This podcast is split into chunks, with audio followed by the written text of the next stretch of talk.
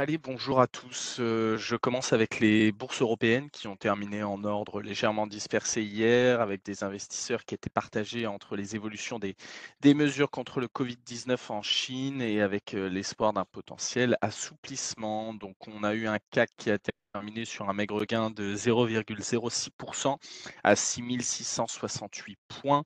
On a un DAX allemand qui a baissé de 0,19, un FTSE qui a progressé de 0,51, euh, tiré essentiellement par les ressources de base, et on a un Eurostox euh, qui a reculé de 0,03%.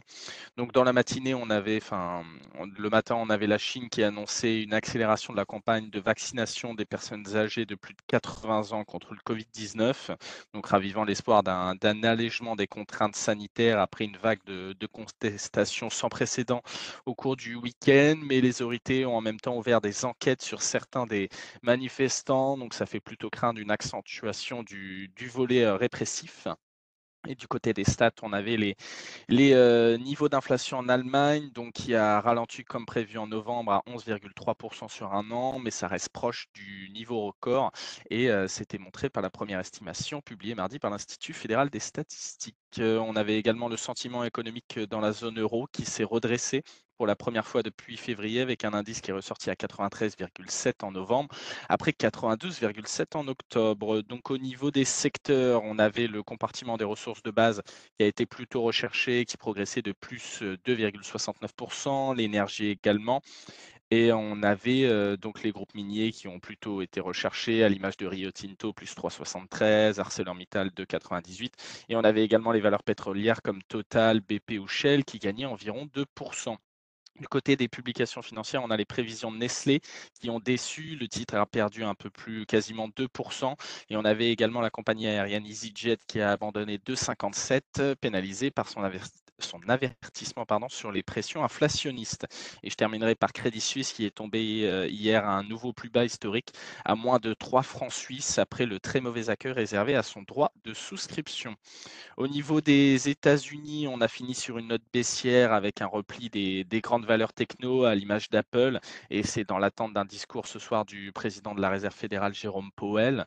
Donc on a un indice Dow Jones qui a grignoté 0,01%, un S&P qui a perdu 0,7 et un Nasdaq qui a reculé de son côté de 0,59%. Donc au niveau des valeurs, euh, j'évoquais Apple hein, qui a perdu un peu plus de, 2% et qui a baissé pour une quatrième séance consécutive en raison des doutes sur la production de l'iPhone avec les perturbations provoquées par l'épidémie de Covid-19 en Chine, notamment dans sa plus grosse usine. Et au niveau des autres euh, géants du secteur numérique, on a Amazon qui a cédé un peu plus d'un et demi pour cent.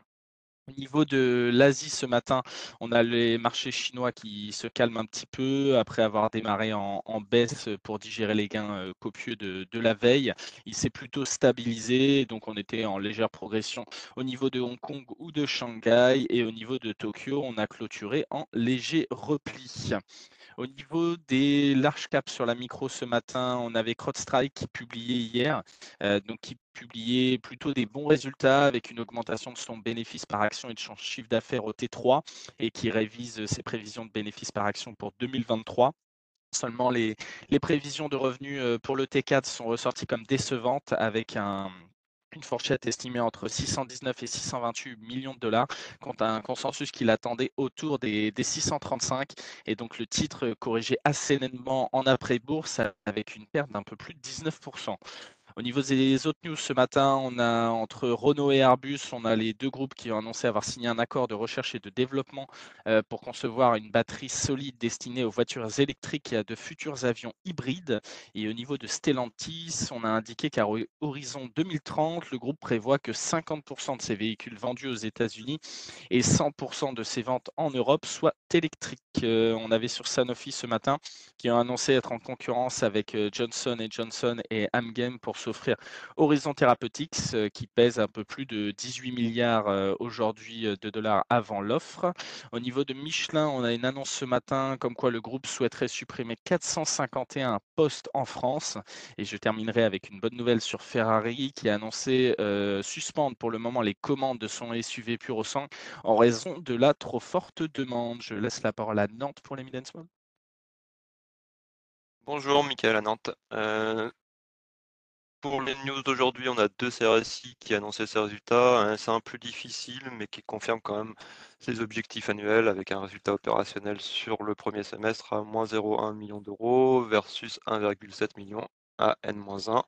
Un résultat net qui est de 0,4 million versus 1,2 million sur la même période l'année passée. La hausse de la structure de coûts a été plus forte que prévu au S1 avec un triple impact recrutement, inflation, salaire, des coûts marketing. Euh, ces différents éléments se retrouvent au S1, mais le groupe est tout de même confiant sur les objectifs annuels, à savoir un chiffre d'affaires qui devrait être supérieur à 200 millions d'euros et un EBITDA de 4,8%.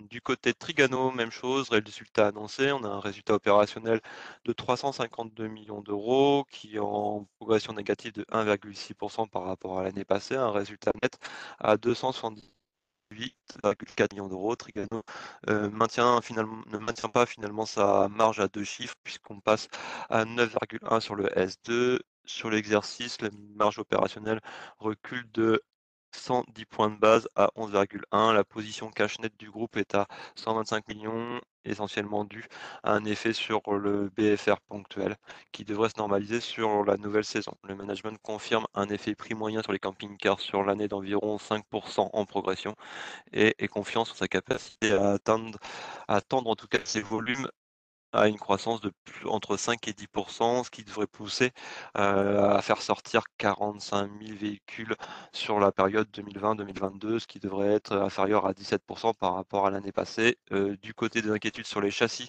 la situation reste compliquée sur le T1, mais devrait s'améliorer sur le T2 et du coup Stellantis représente maintenant 60% du volume. Euh, du côté de la Croix, la Croix qui a annoncé avoir remporté un contrat avec la ville d'Oslo pour rendre l'intégralité, c'est les nouveaux lampadaires en LED intelligentes. Donc euh, la division de la Croix qui équipe chacun des lampadaires d'un dispositif de communication radio et installe les modules en passerelle et en armoire électrique. Cette solution permet évidemment à la ville d'Oslo d'optimiser la facture d'énergie. Ce contrat est prévu initialement pour deux ans, mais peut être prolongé deux fois avec une durée maximum de 4 ans. À ce stade, on est sur un chiffre d'affaires qui est estimé à 1,5 million Voilà pour les news à Nantes. Merci Mickaël.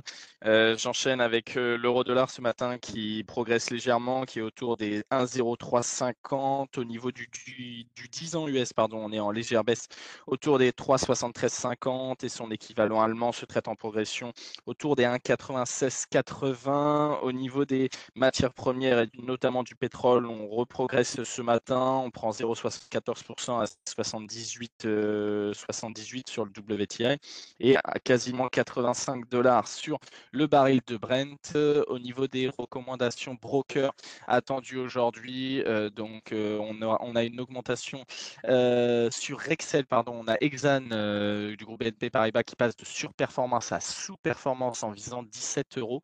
Et sur Siemens AG, on a Goldman Sachs qui reste à l'achat avec un objectif de cours relevé de 162 à 170 euros.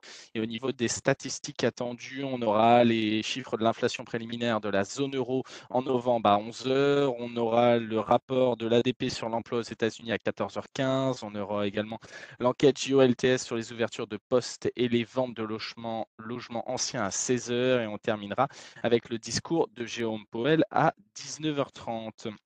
Au niveau de l'analyse technique ce matin, on a un CAC qui devrait ouvrir en, progression autour des, des 6700 points. Donc, ce qui a été évoqué, c'est qu'on a eu un rebond qui a été fait au-dessus de la, moyenne mobile 10 jours, hein, comme l'avait évoqué Lionel, qui est quasiment plate, euh, donc autour des 6650. Et si jamais on devait avoir un enfoncement de celle-ci, on aurait une correction à prévoir. Voilà, donc je laisse la parole à Lyon pour le débrief du comité. Oui, bonjour.